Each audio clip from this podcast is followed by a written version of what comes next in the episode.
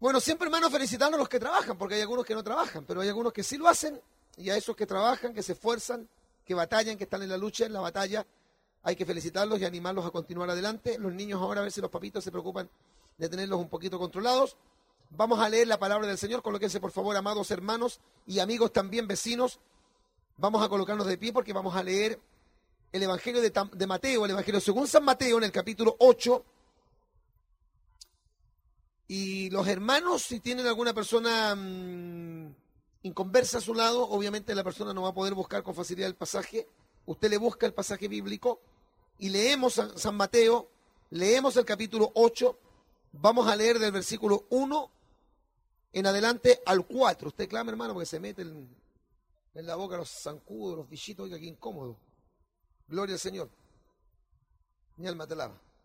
Ya vamos entonces a leer la palabra poderosa, eterna y bendita del Señor, palabra fresca, palabra que impacta, palabra que, que transforma vidas. Este no es el discurso que dan los políticos, esta es una palabra verdadera, genuina, de autoridad y poder. Vamos a leer entonces San Mateo capítulo 8, verso 1 en adelante. Vamos a leer solamente hasta el verso número 3. Vamos a leer esos tres versículos. En el nombre de nuestro Dios, el Padre, del Hijo y del Espíritu Santo. Y dice así, cuando descendió Jesús del monte, le seguía mucha gente. Y he aquí, vino un leproso y se postró ante él, diciendo, Señor, si quieres, puedes limpiarme. Señor, si quieres, puedes limpiarme. Jesús extendió la mano y le tocó diciendo, quiero, sé limpio. Amén y amén. Vamos a cerrar nuestros ojos, vamos a orar al Señor. Vamos a, entrar en la presencia de nuestro Dios, Padre Celestial. Por Jesucristo nuestro Señor, estamos contentos de poder comenzar la temporada, Señor, de verano 2012-2013, la temporada de campañas, y queremos que este es el mejor lugar donde podíamos comenzar, Padre, aquí en este sector, en esta, en esta parte de la gran capital donde hay tantas necesidades, Padre mío, de todo tipo, pero principalmente espirituales. Esperamos, Señor, que tú puedas cubrir esas necesidades, porque la única, Señor mío, aleluya, necesidad realmente que tú puedes, aleluya, llenar completamente, Padre, es la salvación humana. Todo lo que el hombre pueda lograr lo dejará insatisfecho, Señor amado. Aunque tenga el hombre fama, tenga poder, tenga salud, tenga dinero, mientras el hombre no conozca lo que es tu evangelio, Padre, el corazón siempre estará vacío y sediento. Por eso yo espero y, creo con todo mi corazón, Padre, que en esta noche, linda noche, preciosa noche de bendición, en esta multicancha, Padre, que está abandonada, donde Dios mío, aleluya, la gente, Padre bueno, la ha descuidado, la ha abandonado, Señor, la ha destruido, pero ha venido una presencia en esta noche bendita del cielo sobrenatural para impregnar y llenar todo este lugar de tu santa gloria, Padre. Eres tú el Dios verdadero, Jehová de los ejércitos, el Dios eterno, el que creó, el que hizo los cielos y la tierra, el mar y la fuente de las aguas, quien Dios mío se ha posado, se ha dignado venir a este lugar, Padre, y a través de tu pueblo a traer una bendición, un mensaje de fe, un mensaje de amor, un mensaje de esperanza y un mensaje de salvación. Señor, úsame para gloria de tu nombre. Toda la obra del diablo, Señor eterno, ata las vidas. Cuánta gente aquí, Dios mío, encadenada. Cuánta gente sumida en la droga, en el alcohol, la delincuencia, la prostitución. Padre mío, la homosexualidad, el lesbianismo. Padre mío, en todo tipo de maldad, queriendo salir, queriendo arrancar, queriendo huir, sin tener los recursos, los medios, la capacidad, la fuerza para poder hacerlo, Padre, porque están atados. Y tu palabra dice, Padre mío, que Satanás a sus presos nunca les abrió la cárcel, pero tú viniste desde el cielo a la tierra hace dos mil años para deshacer las obras del diablo, Padre. Deshácelas en esta noche, rompe los yugos en esta noche, salva a los pecadores en esta noche, rompe las cadenas en esta noche, Padre. Disipa, Dios eterno, las tinieblas del pecado y que tu gloriosa luz ilumine cada corazón entenebrecido. Úsame para gloria de tu nombre. Úsame para gloria tuya, Padre. Úsame para que a ti demos la gloria, para que a ti demos la alabanza. Úsame para que a ti, Dios mío, reconozcamos como el que salva, el que transforma y trae, las almas, para que oigan tu palabra y para que se rindan a Jesús de Nazaret. por medio del poder del Espíritu Santo. Yo declaro victoria, Padre, en el nombre de Jesús.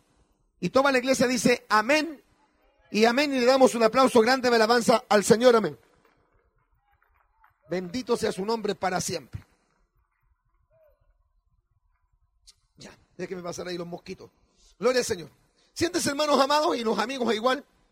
Atienden esta palabra. Bueno, estamos ahora de, comenzar las famosas em, elecciones, ¿no es cierto?, municipales. Y claro, eh, los, candidatos todavía andan, algunos todavía en la calle, en las últimas horas tratando de sacarle provecho a las últimas horitas para seguirse candidateando. Pero como lo decíamos, amigos y vecinos, no, hemos venido aquí a hacer ninguna candidatura, no hemos venido aquí a levantar ningún candidato. Bendito sea el Señor. Hemos venido aquí con un, único objetivo. ¿Qué es el objetivo que mueve a la verdadera iglesia? Porque siempre la verdadera iglesia va a querer compartir y va a querer comunicar el mensaje de salvación. Porque la iglesia verdadera entiende que está predicando al único Salvador.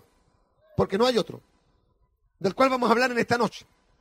Este que dice en la Biblia, aleluya, que bajó del monte. ¿Por qué? Porque había estado en el monte entregando lo que se llama el, sermón de las bienaventuranzas, ese es el sermón o el monte donde estuvo el Señor Jesucristo, dicen que entregando una de las más extraordinarias, profundas y preciosas enseñanzas que hombre alguno haya enseñado, dicen que no hay ninguno, ninguno, ningún hombre que haya podido hablar las palabras que Cristo entregó. Aleluya, el nivel de mensaje, de calidad ética, aleluya, de enseñanza, dada por Cristo, ningún hombre puede imitarla. O sea, dicen que este es el discurso de los discursos. Este es el mensaje de los mensajes. Este es el sermón de los sermones. El sermón del monte. Multitudes lo oyeron. Ahí comienza con las bienaventuranzas. Gloria al nombre del Señor. Oiga, mire, con las bienaventuranzas, si usted va a estos sectores, lo que menos hay en la gente es bienaventuranza. Es, dicha, es alegría. La gente de estos sectores, la mayoría, no todos, la mayoría, están viviendo en desgracia. Están viviendo en desdicha. Están viviendo en amargura. Están viviendo en aflicción. Como que la bienaventuranza parece, aleluya, un cuento de hada. En un mundo donde hay tanta necesidad, tanto dolor, tanta pena, tanta amargura, tanta destrucción y desintegración de la familia, aleluya, donde la gente clama buscando un poco de felicidad porque el hombre tiene que fabricar, crear una felicidad que es ficticia, ficticia, que no es real, que no perdura, que no trasciende, que dura incluso algunos, algunos minutos. Sobre todo los que se vuelan. Eso que fuman, aleluya, que se parecen a Popeye. Pero no fuman taboca o fuman, aleluya, pasta base. Y dicen, aleluya, cuando fumo, quedo elevado. Pero ¿cuánto dura eso? ¿Media hora? ¿Una hora? ¿Dos horas? ¿Tres horas? Y después viene el bajón, aleluya. Por eso le dicen los angustiados, porque miren en la cara, a los que fuman pasta base, miren en la cara, la cara de angustiados, y tienen cara de angustiados. Por eso se, le llama la angustia. Dice, tenía una cara angustiado, y es verdad. Y la cara refleja lo que hay en el corazón. Con toda alaban al Señor, amén. Pero no se preocupe, amigo, que si usted está metido en la pasta base, aquí hay varios hermanos que fueron también, aleluya, drogadictos, estuvieron metidos en la droga, en diferentes tipos de drogas, en, diferentes tipos de barbitúricos, con pastillas, marihuana, cocaína, heroína. Los que tenían más, más plata, aleluya, se inyectaban heroína. Y saben, saben de lo que estoy hablando, saben de lo, lo que estoy diciendo. ¿Quién los cambió a ustedes? Jesucristo. Aquí están los hermanos para testificar que en realidad el hombre puede cambiar de vida. ¿Cuántos alaban al Señor? Que en medio de todas las tinieblas hay una luz de esperanza. Hay una vía de escape. Hay un camino a la libertad. Y ese camino se llama Jesús de Nazaret. El que dijo, yo soy el camino, la verdad y la vida y nadie viene al Padre si no es por mí. Un, fuerte aplauso para alabanza para el Señor, amén. Mi alma te alaba. Jesús desciende del monte, multitudes habían escuchado su predicación y la Biblia dice que se acercó a él un hombre que tenía una enfermedad que ahora quizás la gente no la conoce mucho. Es una enfermedad que algunos piensan o creen que era una enfermedad que ahora, aleluya, ya no existe, pero existe todavía esa enfermedad que se llama la lepra. Es verdad que no es la forma, no la manera como cundía, como, porque es una enfermedad contagiosa. La lepra es una de las peores enfermedades que, aleluya, han azotado a la raza humana. Ahora, hay que abrir un paréntesis. Cuando Dios creó al hombre, no lo creó para que el hombre ni envejeciera, ni se enfermara, ni se muriera. ¿Por qué el hombre se envejece? ¿Por qué el hombre se enferma? ¿Por qué el hombre se muere? por causa del pecado.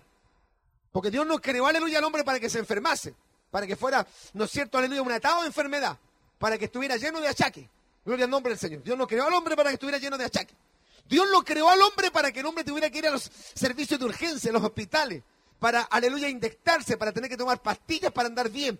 Todo eso de la medicina, de las enfermedades, los achaques, del cáncer, de la leucemia, las diferentes enfermedades y las nuevas enfermedades, porque ahora hay enfermedades nuevas que han aparecido, que los médicos no saben identificar exactamente qué tipo de enfermedades hay. Es, fíjese que ahora incluso hay unos virus que están atacando a los niños, que los médicos no logran saber exactamente qué tipo de virus, cómo se origina, cómo se crea ese virus. Gloria al nombre del Señor. Pero todo eso es consecuencia del pecado.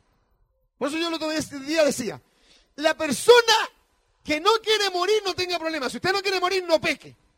Porque solamente mueren los que pecan. ¿Cuántos alaban al Señor? Y usted dirá, pastor, pero si todos nos vamos a morir, por eso, porque somos todos pecadores. Por eso que se mueren los papas. Si la gente dice que el papa no peca, entonces ¿por qué se muere el papa? Si el papa no peca, ¿por qué se muere el papa? ¿Por qué se murió Juan Pablo II? Aleluya. El viejito se murió, duró harto, harto. Como que el viejo le sacó la vuelta, aleluya, a la muerte. Se le arrancaba la muerte. Aleluya. Pero la muerte lo agarró igual. La parca, como dicen en España, la pelá, la fría, aleluya. La tiesa, le dicen otros, la pálida. Lo tocó nos va a tocar a todos. ¿Sabe por qué? Porque la Biblia lo dice. Y la Biblia es la palabra de Dios. Y va a pasar este, este, esta tierra y el cielo, las estrellas, el sol va a desaparecer, el firmamento se va a acabar, pero la palabra de Dios va a permanecer para siempre. Ay, yo siento ya la presencia poderosa del Señor esta noche, cuantos alaban a Dios. Bendito sea su nombre. Porque Pablo dice a los romanos en el capítulo 5, verso 2, explicando, por tanto como el pecado entró al mundo por un hombre, y se refiere obviamente al personaje que la Biblia lo llama Adán, por el pecado entró la muerte y la muerte pasó o llegó a todos los hombres, por cuanto todos pecaron. Ahora, dentro de las enfermedades que son terribles y enfermedades que son espantosas, hay enfermedades que son, hermanos, realmente, aleluya, horribles. Hay personas que mueren de algunas enfermedades, pero mueren con unos dolores que dice que son espantosos, que no hay ningún antídoto para quitarle los dolores. Hay personas que mueren y que piden, piden que los desconecten de las máquinas, que piden, por favor, misericordia, porque es tan terrible la muerte, el dolor que sienten las personas que piden, por favor, morirse. Imagínense. Y muchos de ellos están perdidos y no saben que, aleluya, lo que están viviendo es terrible, pero irse al infierno es peor, es más espantoso. Y una de las enfermedades horribles, espantosas, que había en aquellos tiempos y que todavía existen, dice que, dicen que en África y en parte también del Brasil, todavía existe el leprosorio, que en el fondo es una enfermedad muy difícil que la ciencia médica la pueda sanar. Aleluya. ¿Puede la medicina a lo mejor controlar la propagación, la multiplicación de la lepra? Tan, mire, tan tremenda, tan terrible la lepra, que incluso en la ley de Moisés Dios estableció una ley para, aleluya, controlar la multiplicación o la propagación de la lepra. Porque la lepra, aleluya, comenzaba como comienzan todas las cosas malas, de pequeño. Por eso que hay, niñitos aquí que son chiquititos, son como el ajenjo, pero si usted, aleluya, no los controla, acuérdense cuando tengan 15. Si ahora el cabro chico, aleluya, es un barrabás, es terrible, la niñita es terrible, desordenada, escupe al papá, patea a la mamá. Acuérdese ahora que tiene dos años, imagínese cuando tenga 15. Usted va a ser abuelita y su hija va a tener 15 años y le va a dar un nieto. Un aplauso de alabanza para el Señor, amén. Mi alma te alaba. ¿Cómo comenzaba la lepra? Dicen que aparecían unas manchitas en la piel. Específicamente una mancha como blanca que generalmente aparecía alrededor de uno de los, de los, de, los pelos de la piel y que el sacerdote, que a su vez también me hacía como de médico, tenía que aislar a la persona creo que mínimo por siete días, para ver si realmente era lepra. Y cuando eso se comenzaba a hundir, es decir, aleluya, la herida se profundizaba y aumentaba, entonces tenía que, aleluya, apartarlo, hacer como una cuarentena. Y si después el sacerdote se daba cuenta que la persona había superado la enfermedad cutánea a la piel, lo, aleluya, integraba al pueblo. Pero si realmente el sacerdote declaraba que era lepra, era tan terrible la lepra que como la lepra era contagiosa, lo que tenía que hacer el sacerdote era aislarlo completamente de la sociedad. O sea, que le daba lepra sabía una cosa. Si el sacerdote declara que soy leproso, se acabó mi vida familiar. Se terminaron mis amigos. Se acabó la vida social. Se acabó, aleluya, el contacto con mi esposa, con mis hijos, con mis amigos. Me voy del barrio porque al tipo lo aislaban. Lo aislaban completamente. Y era tan terrible la enfermedad que el que aislaban lo mandaban a las cavernas, generalmente a unas especies de leprosorios donde estaban todos los leprosos, aleluya, y no le permitían bajo ley entrar al campamento, al pueblo o lo que nosotros diríamos a la villa o a la población. O sea, quedaban completamente excluidos. Fíjese que esto tiene absoluta relación con el tema del pecado. Porque ¿qué es lo que separa, lo que aparta, lo que divorcia, lo que coloca una pared, lo que aleluya impide la comunión, el contacto, la relación entre Dios y el hombre? El pecado. Lo único que separa al hombre de Dios es el pecado. No, no su nivel socioeconómico, no. No su color de piel, no. Aleluya, solamente el pecado. Por eso dice el profeta, vuestras iniquidades han hecho separación o división entre mí, dice el Señor, y vosotros. Por eso que Pablo es tan claro y dice, por cuanto todos pecaron y están destituidos de la gloria de Dios. ¿Sabe por qué, amigo? Porque lamentablemente el Dios de la Biblia no es el Dios de los católicos ni es el Dios de las religiones. Porque el Dios de los católicos y el Dios de la religión es un Dios que es como medio santo nomás. Es santo pero hasta por ahí nomás, es santo hasta como el día viene en la tarde, porque ya parece que el día viene en la noche, cuando es trasnoche, cuando aleluya es fin de semana, parece que ese Dios que ellos tienen da permiso para que la gente beba, se emborrache, adultere, fornique y se revuelque como chancho en la batea. Ese no es el Dios de la Biblia. El Dios de la Biblia ama a los pecadores, pero tiene dentro de los muchos atributos y cualidades que es santo y es tres veces santo. ¿Cuántos dicen amén? Un aplauso de alabanza al Dios santo, al Dios de Israel, al Kadosh al Dios sin al Dios que no conoce pecado. Gloria al nombre del Señor. Y ese Dios que ama al pecador no puede tener contacto, no puede tener comunión con el pecado.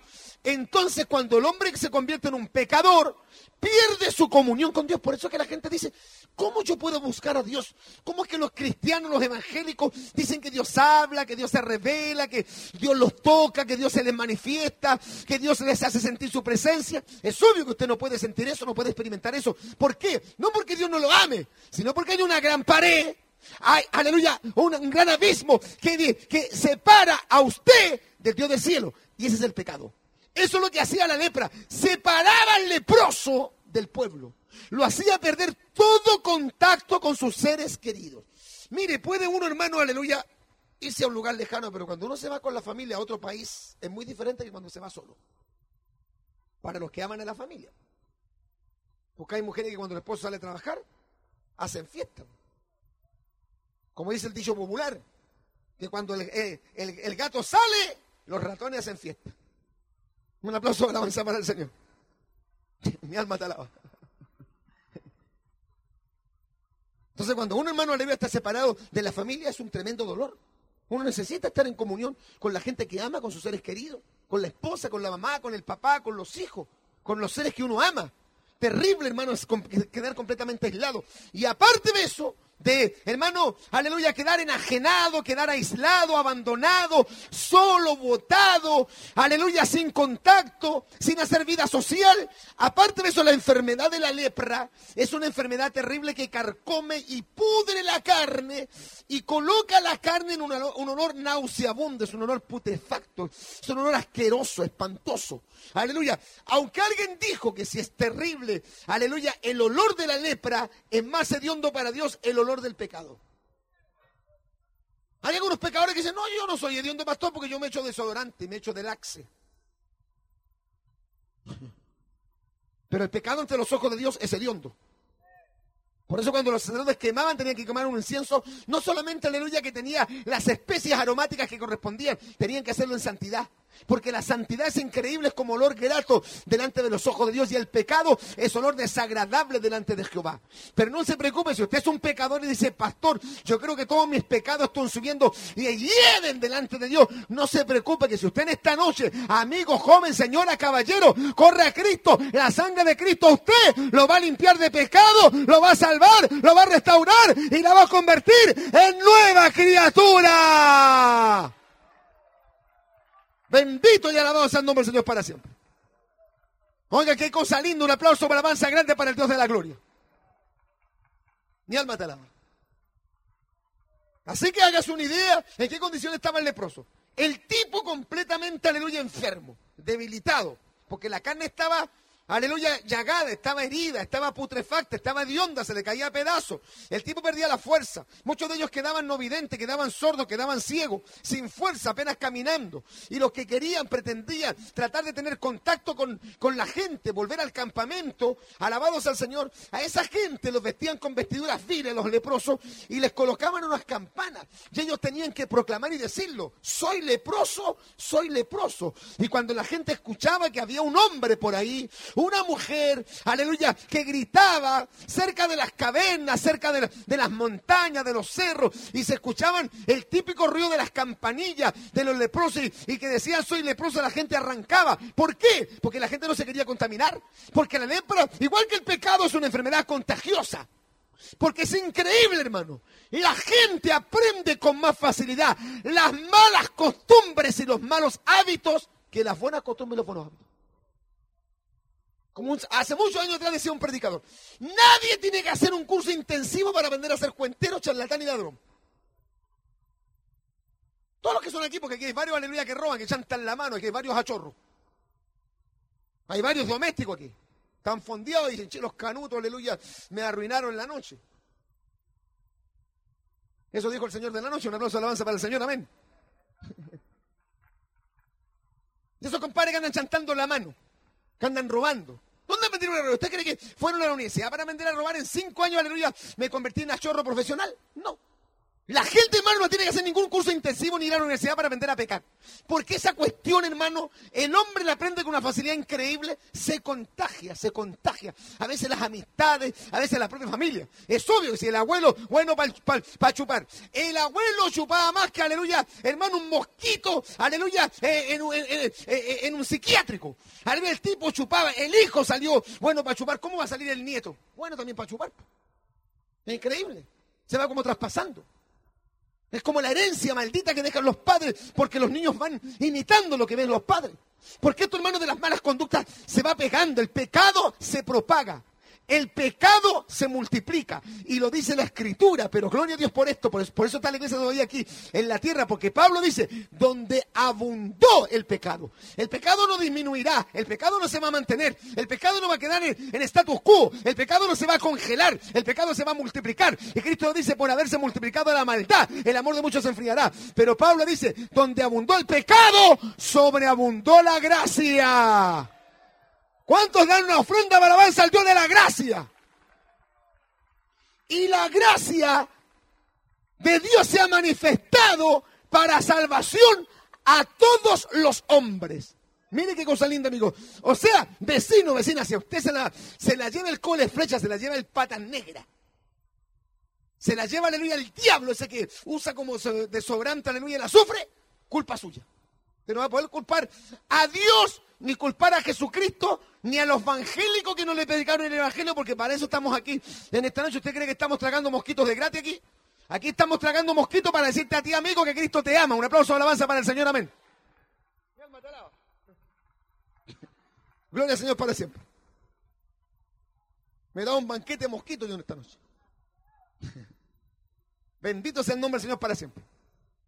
Pero amigo, la lepra una enfermedad tan espantosa, no solamente producía esto, el rechazo obvio natural, porque fíjese que ahora las personas que dicen que tienen SIDA, que el SIDA no se pega porque, aleluya, usted le dio la mano a un sidoso. No se pega de esa forma.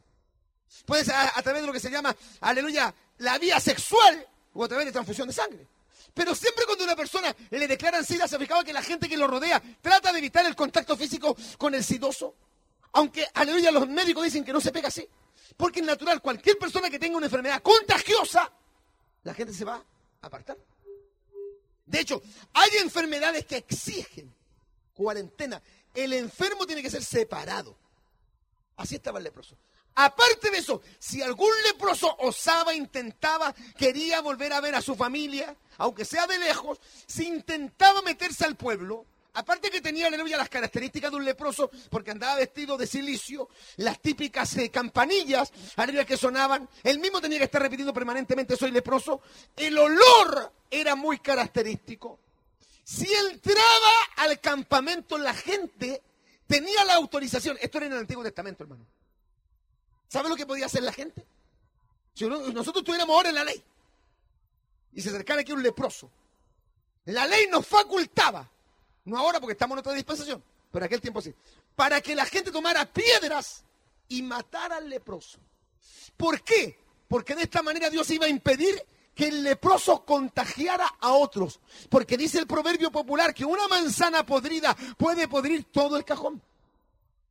O sea, se ponía, este leproso que llegó donde Jesús, ¿a qué estaba expuesto? A la muerte misma.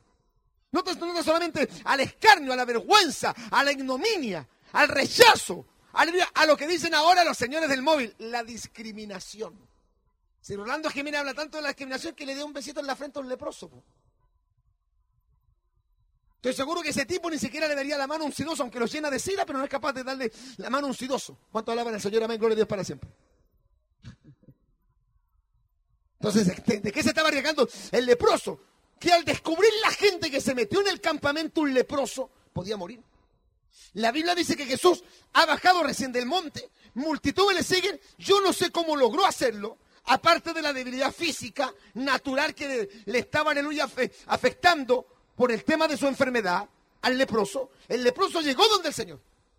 Y el, Señor lo ve y el leproso le dice esta frase, Señor, ¿a quién clamó? A Jesús.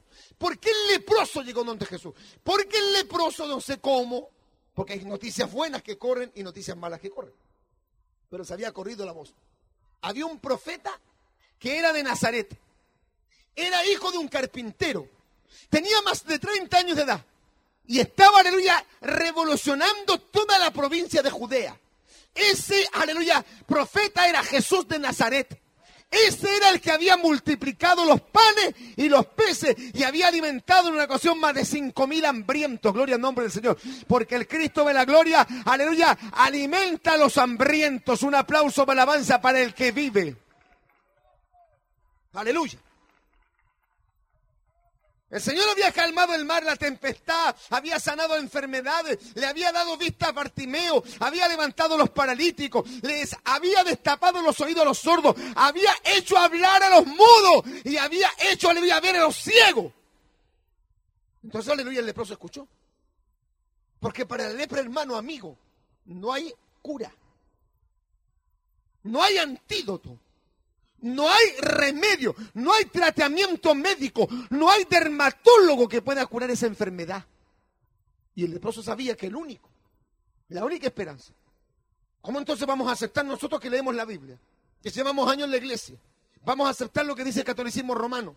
Que si Dios está muy ocupado para escucharte, no te preocupes porque le puedes clamar a San Antonio, a San Esteban, a San Andrés, a San Llenaro, a San Bartolomé, a Sansón, a San Guchito o a San Goloteo o a San Expedito que le hace cortita, que el Señor reprenda al diablo. La Biblia dice, clama a mí, dice el Señor, y yo te responderé. ¿Cuántos lo alaban? Amén, gloria a Dios para siempre. Porque Dios es uno solo y tiene un solo mediador. Se llama Jesucristo hombre. ¿Cuántos lo alaban? Amén, gloria a Dios para siempre. Y Pedro cuando predica en ese discurso de Pentecostés extraordinario, él dice que en ningún otro hay salvación, el único. No hay salvación en María, ni en Pedro, ni en Pablo, ni en Juan. No hay salvación en ellos. La iglesia católica no salva a nadie. Si nos salva el Papa, la iglesia católica, ¿cómo va a salvar a los pecadores si nos salva el Papa que es la cabeza de la pirámide? ¿Cuántos alaban al Señor? No, puede salvar al Papa del purgatorio. Yo leí, esto lo predico en la Plaza de Armas frecuentemente, leí de un papa que murió y que la propia Iglesia Católica reconoció que como había cometido esos pecadillos, el Santo Padre no se había ido al cielo. Para no mandarlo al infierno, el tipo lo habían mandado al purgatorio, lo estaban tostando ahí. Le llevaban 50 años rezando para sacarlo de penas. Y yo dije, si el Papa se murió y el tipo no se fue al cielo y se fue al purgatorio, ¿cómo, ¿dónde se habrán ido los católicos que eran más malos que el Papa? Si la iglesia no logra llevar al Papa al cielo, no sirve para nada, como dicen los centroamericanos. Y aunque se enojen los que se enojen, porque algunos dicen, ay, yo soy católico. Mi, mi papá era católico. Sí, sí, murió de cirrosis. Cirrosis católica. ¿De qué te sirve una religión que no cambia tu vida? ¿De qué te sirve ir a la iglesia, rezarte, persinarte, rezar el Ave María, el Dios te salve, el Padre Nuestro? prenderle vela a los monos? ¿De qué te sirve la religión, los ídolos, los muñecos de bronce, de palo? ¿De qué sirven las ánimas? ¿De qué sirven los crucifijos? ¿De qué sirven los, rosarios? ¿De qué sirven los santos? Si nos salvan, nos cambian, nos transforman, nos regeneran. Vas a la iglesia y tu familia está hundida. Aleluya, la maldición del pecado, en la droga, el alcohol, la delincuencia, en el divorcio. Mira, amigo, ven a un Cristo vivo, porque solo Cristo salva. ¿Cuántos lo alaban? Aleluya, gloria a Dios para siempre. Ay, mi alma te alaba. Y lo dice Santiago, si alguno se cree religioso entre vosotros y no refrena su lengua, la religión del talefana. Todos los que saben un poquito, aleluya, de historia, saben que desde México para acá nos conquistaron nosotros, aleluya, los católicos. Que cuando llegó aquí Cristóbal Colón pensando que había descubierto un nuevo camino para las Indias, por eso que a los indios que eran nativos le decían indios, porque ellos pensaban que habían llegado a la India. ¿Quiénes son los que subvencionaron el viaje de Colón? Eran los reyes católicos. O sea, los tipos eran católicos. ¿Qué trajeron acá a América Latina? Tenemos más de 500 años de influencia de cultura católica. ¿Saben lo que hacían los, los españoles con los, con los indios, los indígenas? Le cambiaban espejitos por lingotes de oro. O sea que nos vieron la cara, igual que los españoles ahora, aleluya hermano, con, con, con, los teléfonos y los bancos. Un aplauso de alabanza para el Señor, amén. Nos siguen viendo la cara. ¿Cuántos alaban al Señor, amén? ¿Y qué nos trajeron? Aleluya, los católicos. Una influencia de idolatría. ¿Y sabe que es increíble la idolatría? Trae ruina. Los pueblos entre más católicos, más pobres, más miserables, más ignorantes. Y no es que yo esté, aleluya, odiando la iglesia católica, amamos a los católicos, pero esto hay que decirlo. La iglesia católica no puede salvar. Y de hecho la mayoría de los que están aquí estuvieron en la iglesia católica. Muchos de ustedes los bautizaron en la iglesia católica, comulgaron en la iglesia católica, se comieron la galleta en la iglesia católica, se casaron en la iglesia católica. Algunos hasta se divorciaron en la iglesia católica. Y la iglesia católica no los salvó hasta que te encontraste, no con la iglesia católica, te encontraste con el Cristo de la gloria y Él te salvó, Él te perdonó, Él te restauró, Él te liberó. ¿Cuántos lo alaban? Amén, gloria a Dios para siempre. Ay, mi alma te alaba, gloria al Señor. Entonces el leproso se acerca al Señor porque sabía que el único que podía hacer el milagro de limpiar su piel era Jesús. Y le dijo, Señor, si quieres, puedes limpiar. Y claro que el Señor quiere. Fíjate tú que hay dioses que se niegan a hacer milagros porque están enojados. Incluso hay personas católicas que dicen, no, no, le clamé a un santo, pero el santo se me enojó. Y no me ha respondido el santo, está, está enojado. Y el otro dice, ¿por qué está enojado? No, porque no le he llevado tequila, como el santo es bueno, aleluya, bueno para el tequila. Eh, allá en el Brasil hay santos que exigen que la gente, ni siquiera los tipos toman jugos naturales. Los santos esos son santos alcohólicos que le exigen a los que lo adoran que le traigan no solamente fruta y comida, sino que le traigan trago, le traigan alcohol, le traigan tequila.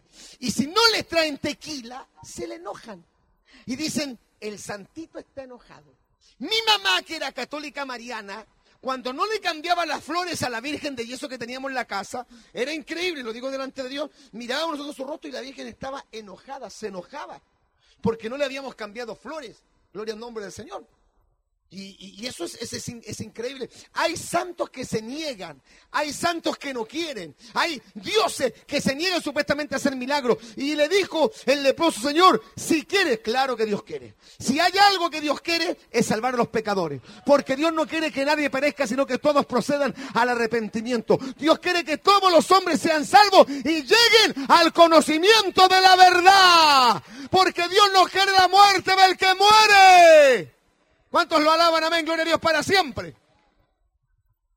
O sea, si usted le pregunta a Dios, ¿Dios realmente desea que la gente se salve? Sí. ¿Y por qué entonces la gente no se salva?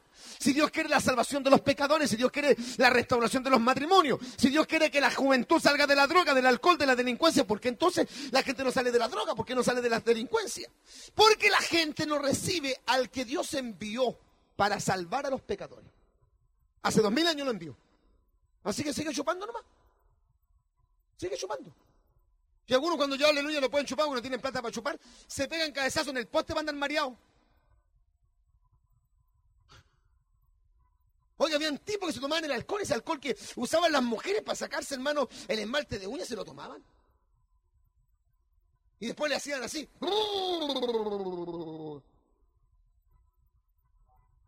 Para que tú te puedas dar cuenta hasta qué nivel puede llegar el hombre de degradación.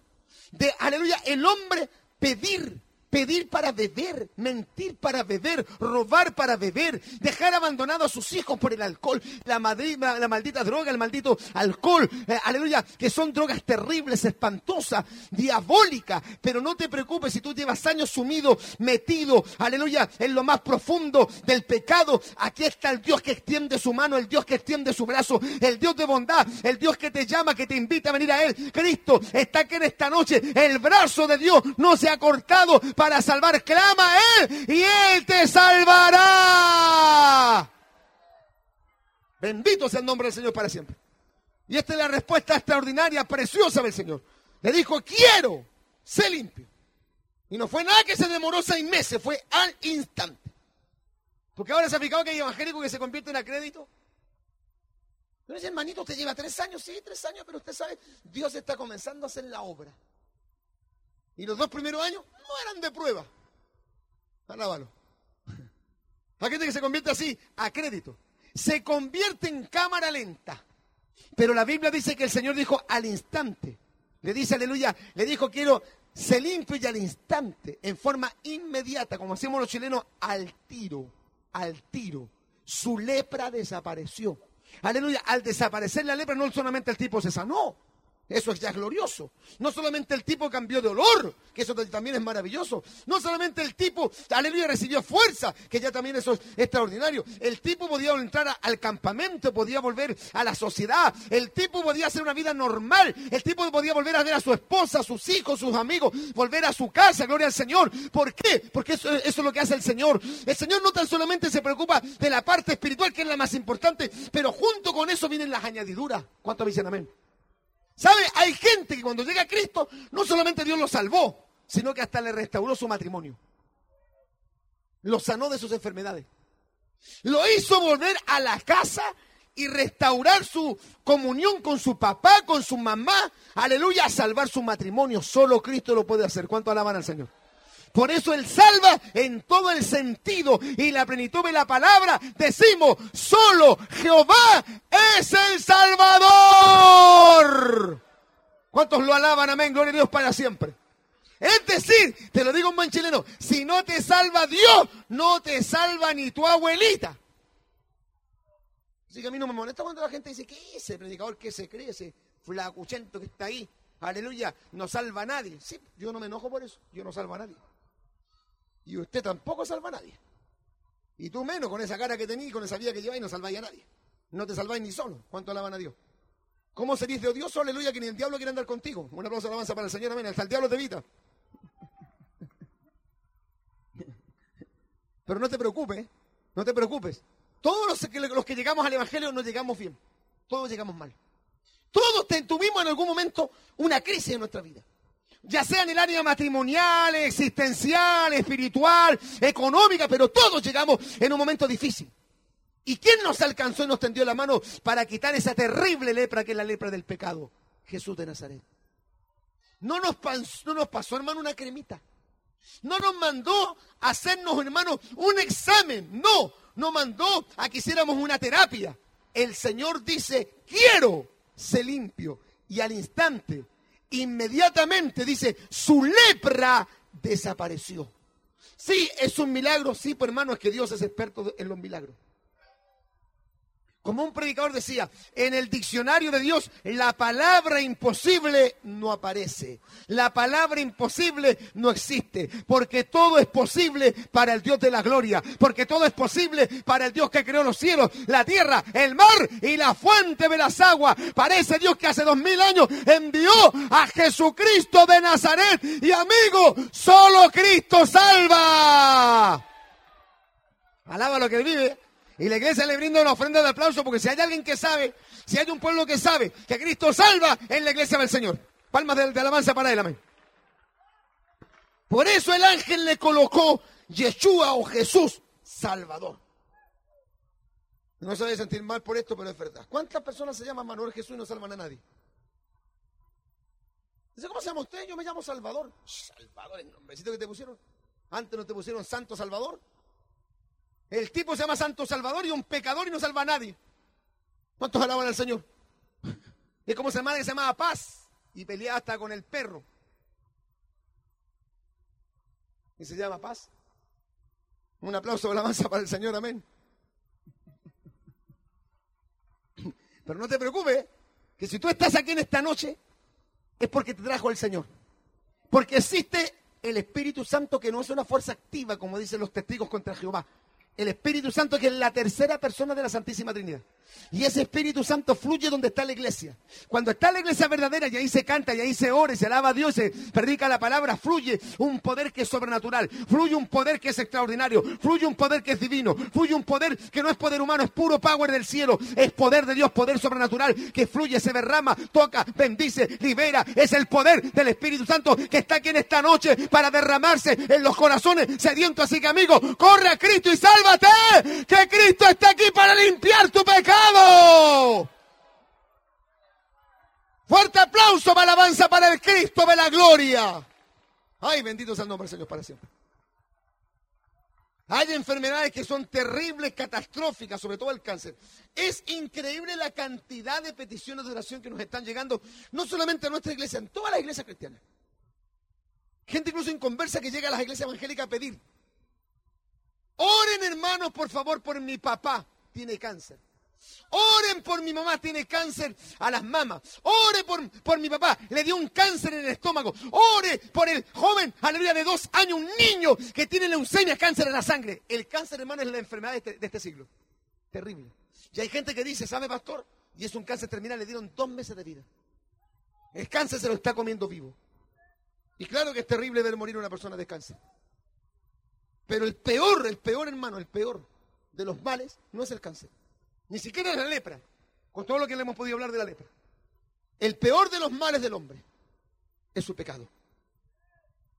Y dice la Biblia que el pecado, miren, en Israel estaba escrito con sincera en el corazón de Israel. Llegó un momento en que se convirtió el pueblo de Israel en un pueblo tan rebelde que parece que el pecado se lo grabaron, se lo estirparon. ¿vale? Se lo estamparon en el corazón. ¿Sabe? Eso pasa con algunas personas que uno me dice, oye, este tipo, este tipo se ha puesto viejo y en vez de sentar cabeza parece que este tipo tiene un pacto con el diablo. Oye, el tipo va malo.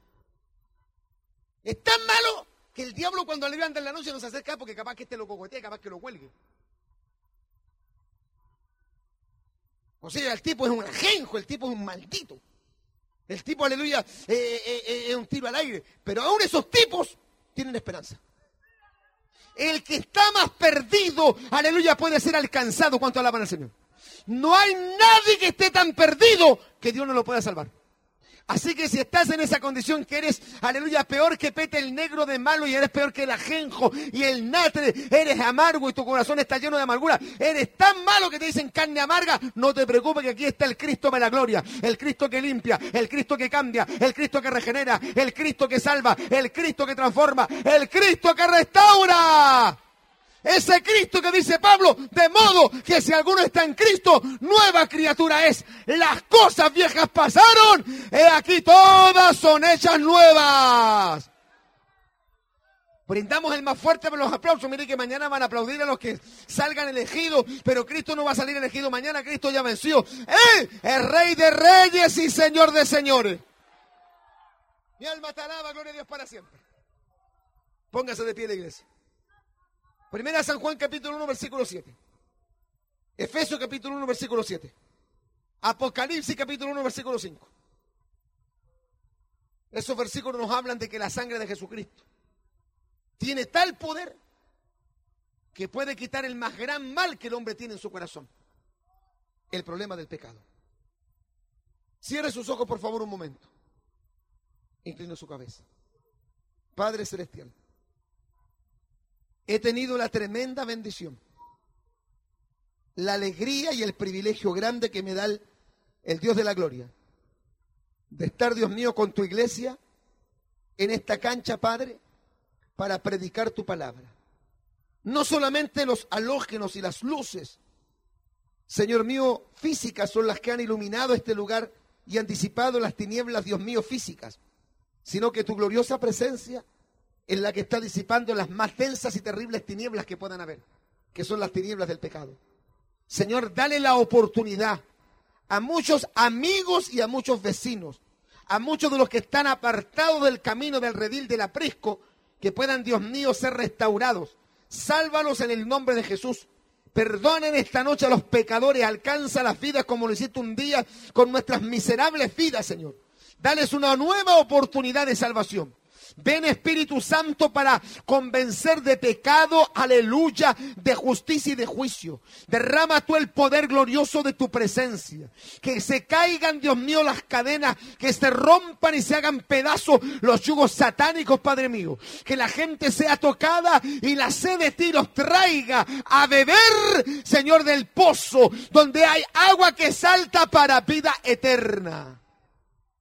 Clamamos, Señor con todo el corazón. Ese hermano me ven al niño, por favor, porque vamos a hacer el llamado. Y yo quiero, hermano, invitar en esta noche. Hay muchas personas que son creyentes, pero están